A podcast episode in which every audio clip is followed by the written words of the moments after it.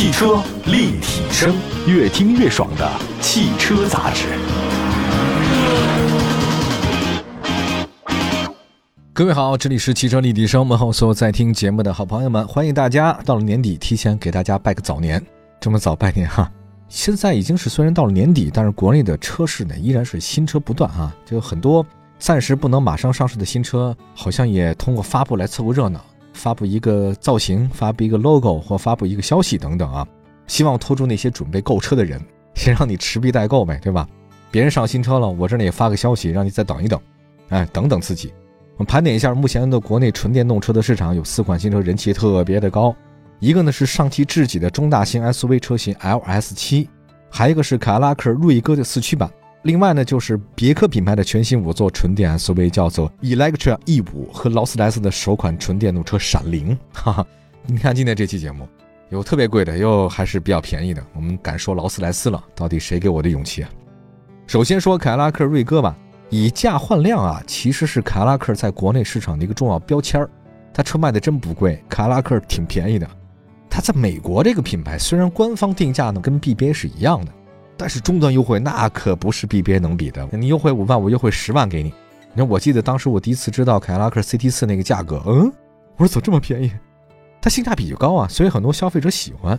在纯电动车市场呢，凯迪拉克带来的锐哥，锐哥四驱高性能版上市，售价四十七万九千七，在十二月二十六号开始交付。四驱高性能版的车型上市啊，其实让锐哥的产品线丰富了。那么在此之前呢，它只有两驱版。那这次呢，数据来看一下，锐哥十月份、十一月份卖的一般，一个是八百多辆，一个是七百多辆，绝对谈不上出色，勉强及格吧。那相比之前的两驱版的车型，锐哥四驱高性能版的除了动力更强以外呢，在原有的光耀套装外观基础上增加了运动套装，有双外观，还配备了智能发光车标，并且升级了格栅灯语。就是我发现买凯拉克人都喜欢这东西，嗯，大家自己琢磨。锐哥四驱高性能版的运动套装配备了全新的黑金光耀格栅，多棱角的整体视觉效果。这个格栅呢，它其实借鉴了赛车运动里那个方格旗，大家看那 F1 没有？太刺激了！几何矩阵啊，有星空阵列。运动套装呢，采用深色的运动饰件，包括炫黑色的这种车窗饰条、枪灰色车身下饰条、格栅饰条、尾灯饰条，二十英寸的运动炫黑的合金轮圈。配合车身同色的隐藏式门把手，内饰方面的话呢，四驱高性能版的跟两驱版的保持一致。车内呢配备三十三英寸的环幕式的超视网膜屏，分辨率呢是八千九百六十乘一千三百二十像素，据说达到了九 K 水平。我觉得我们家里那个七二零 P，我觉得就能够已经满足我了，用不了这么高清哈，我分辨不了。它内部呢集成了仪表盘、信息娱乐、导航、灯光控制、空调。据说呢，三块区域呢分别显示不同的信息。锐哥四驱高性能版的尾部呢，它有个标志，这个标志呢值得讲一讲，叫七零零 E 四。七零零代表呢就是七百一十牛米的电机峰值扭矩，E 呢代表来自于这奥特能电动车平台的纯电身份是 E。这个四呢代表的是四驱，搭载的前后双永磁的同步电机，峰值功率呢达到三百七十五千瓦。官方的零百加速时间呢，我们查了一下是四点六秒，这个还是算很快的了。当然，这个是纯电动车啊，电动车都比燃油车快。CLTC 纯续航里程的话呢是六百零八公里，相比两驱车的六百五十三略有下降。因为四驱啊，价格方面的话呢，四驱高性能尊贵版呢相比后驱的长续航尊贵版呢贵两万。如果纯电比较方便，而且预算不是非常紧张的话呢，四驱高性能版呢是值得入手的。当然，这个锐哥定位是纯电的中大型 SUV。它的售价呢是与宝马 X3、奔驰 EQC 等德系豪华的中型的 SUV 差不多，性价比不错，就是品牌可能不如 BBA。当然，凯拉克从来不会自己这么想，他觉得跟 BBA 差不多，但是价格呢就很便宜了。那么接下来呢，除了凯拉克，我们再介绍另外一款车型，叫智己 LS7。十二月二十号呢，智己 LS7 的量产版正式亮相，并且开始预定。这个智己大家不是很熟啊，我们先说它价格吧，价格您看了之后就不太想熟了。预售价格呢是三十五到五十万之间，这是智己汽车的第二款车型，定位呢也是中大型纯电 SUV，主打的是大五座，智呢就是智慧的智，己呢就是自己的己。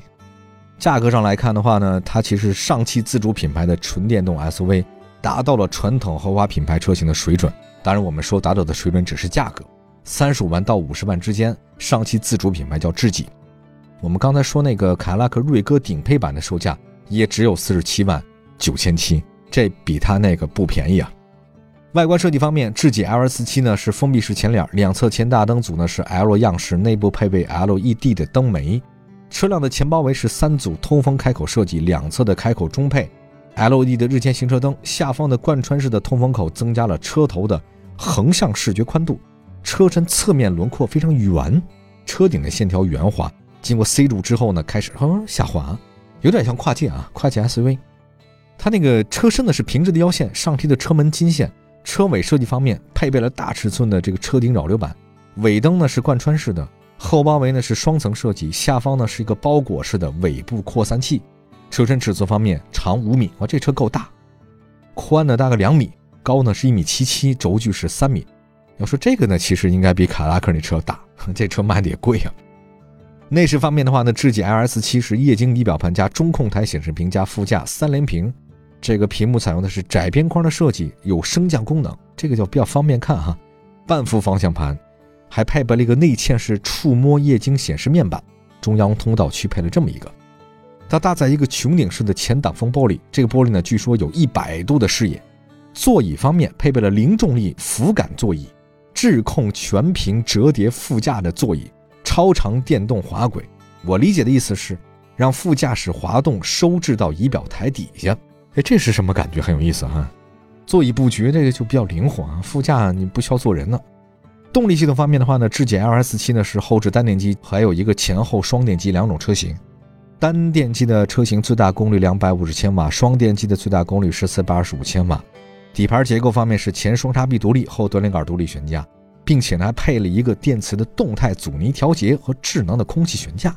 续航里程方面，它 CLTC 的续航是六百六十公里。百公里的加速时间是四点五秒。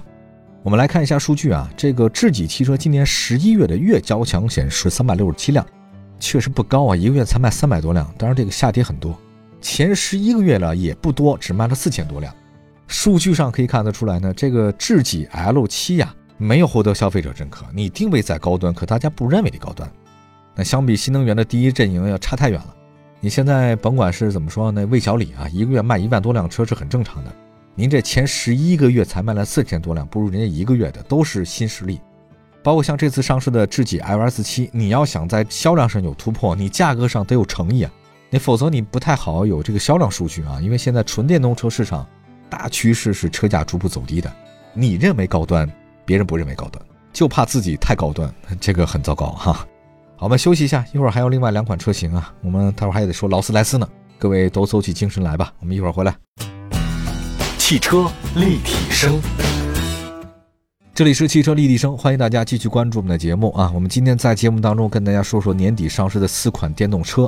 现在电动车上市速度特别的快，那个新能源有，包括插混呀、混动什么的也都有，包括是老牌车企现在也开始加入到这个阵营当中来了。我们说一个别克吧，十二月中旬，别克品牌全新纯电动 SUV 车型的叫 Electra E5 官图正式的发布了。这是别克品牌基于奥特能电动车平台打造的首款量产车型，五座纯电 SUV，明年上半年正式交付啊！这个其实不是上市，就是告诉你我要上市啊！因为了让大家就是你别着急买啊，你等等看，我明年就会有了。定位呢是五座纯电 SUV，明年上半年正式交付。别克 Electra 外观设计方面，它这个延续了别克 Electra X 概念车，它这官方说我这外观啊是基于别克的一个全新的设计理念打造的。特别纯洁，前脸呢是纯电动车常见的封闭式格栅，飞檐展翼式的前脸，搭配车身同色的数字波浪阵列的格栅，车头两侧的 LED 大灯有这个流光律动点阵灯语，全是新词儿。车身侧面方面的话，别克 Electra E5 呢是短前悬、长后悬的车身结构，多条凸起的腰线，尾部设计的是简约风格，主要以横向线条为主，提升尾部的层次感。呃，贯穿式的设计。整体视觉效果来看，比昂科威 S 颜值更高，特别是在车身侧面，特别符合国人对 SUV 的审美哈，有很多改变。它 Electra E5 的长是四米八九，宽一米九，高呢是一米六五，轴距两米九五，达到了中型 SUV 的平均水准。从尺寸来看的话呢，主要对标的是上汽大众那个 ID.6X 啊，比较大。这两款车其实都差不多，ID.6X 呢是六座或七座。这个确实不太一样啊，大家可以关注它是五座，但是它那个大小差不多哈。这竞争对手也是挺多的，也都是老牌的车企开始搞新能源。配置方面，别克 Electro E5 呢配备全新一代的 Super Cross 超级辅助驾驶系统，这个呢是由通用和泛亚汽车技术联合开发的全新一代的 VCS 智能座舱，支持一年多次 OTA 升级，就高科技嘛，全部都在这儿了。你想要什么有什么，这个没有的话，以后 OTA 给你升级啊。动力方面的话，三元锂电池，最大功率一百八十千瓦，目前没有公布它的预售区间。但是如果它对标的是大众 ID 六 X 呢，应该起步价格是二十五万左右。就这车也不贵啊，其实比那个智己的话可能还便宜。现在做车不容易啊，想卖车更难。做企业其实就是很难的一件事情，创业就是很艰难。你把这个企业能维持住，能走得更远，那是难上加难。这每天都在玩命啊。我们来看一个贵点的车吧。你万一你人生的小目标实现了呢？你就可以买这个车了，是劳斯莱斯的闪灵。劳斯莱斯开始电动化了。十二月中旬，劳斯莱斯首款纯电动车闪灵亮相，起步价多少呢？朋友，五百七十五万，将在二零二三年第四季度末开始交付，就明年第四季度才能交。哎呀，这车就是一套房啊！CLTC 的综合续航里程是五百八十五公里，零百加速四点五秒，这车性能很好啊。据说呢，闪灵这次来一个全铝的奢华架构，双门四座轿跑车，长五米四，宽两米，高呢是一米五九，轴距三米二。它的尺寸跟那个魅影一样哈。价格方面，但是魅影呢是起步价是五百零五万，这个是五百七十五万，贵七十万。当然，你这能买五百多万的车的人，他不在乎七十万吧？没体会过啊。外观方面的话呢，闪灵它是轿跑车，也是年轻化了啊，毕竟也是新能源。分体式大灯，上方是细长的 LED 日间行车灯，发动机机盖呢是双色设计，这是很典型的。大家知道劳斯莱斯的双色非常贵气啊。车身侧面是标准轿跑溜背造型，尾灯呢没有镶嵌在车身上，而是突出车体了，拉丝金属饰板双 R。内饰方面的话呢，配色大胆了，有白的、粉的、金的三色的设计，星空车顶，劳斯莱斯的星空车顶啊，感觉很浪漫。带有 logo 的刺绣靠枕，这个都在车内，你想有的都有，毕竟是五百多万的车嘛，对吧？这一套房都在这车里面了，你说能不豪华吗？太豪华了，各种的风格品牌、家族设计、金属质感，配备了星光车门的量产车型，而且这个闪灵是劳斯莱斯首款配置星光车门的量产车型。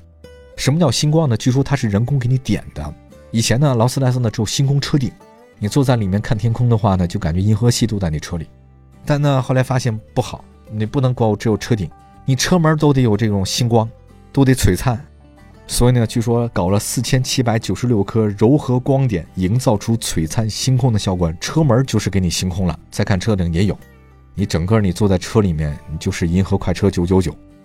车门呢还定制为叫卡纳德尔木质镶板作为背板。我特地查了一下，卡纳德尔这个木质镶板是什么意思呢？以前我从来没接触过。这是法国南部一海湾。这就是亨利·莱斯爵士跟他的设计团队冬天工作的地方，给你来一个叫卡纳德尔木质镶板，我还是查了半天才查出来的。啊，这款车的 WRTP 的续航里程是五百二十公里，这个车呢，我觉得就不在乎续航里程了吧，它就三百公里也是正常的。那其实跟刚才前面介绍的三款纯电车不一样啊，闪灵这个车没有竞争对手，唯一能影响它的销量是什么？就是这种豪华车的客户能不能接受电动的，这有钱人是不是很喜欢？这个才是它销量的关键。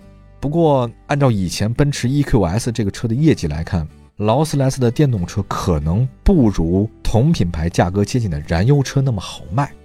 花这么多钱的人，这劳斯莱斯代表的可能是传统的豪华，富豪们可能会选择一些新能源的新品牌。你这个如果是新能源的话，不一定。哈哈。当然，这有钱人心里很奇怪，咱也搞不懂。反正就给大家介绍介绍吧。劳斯莱斯也开始电动化了。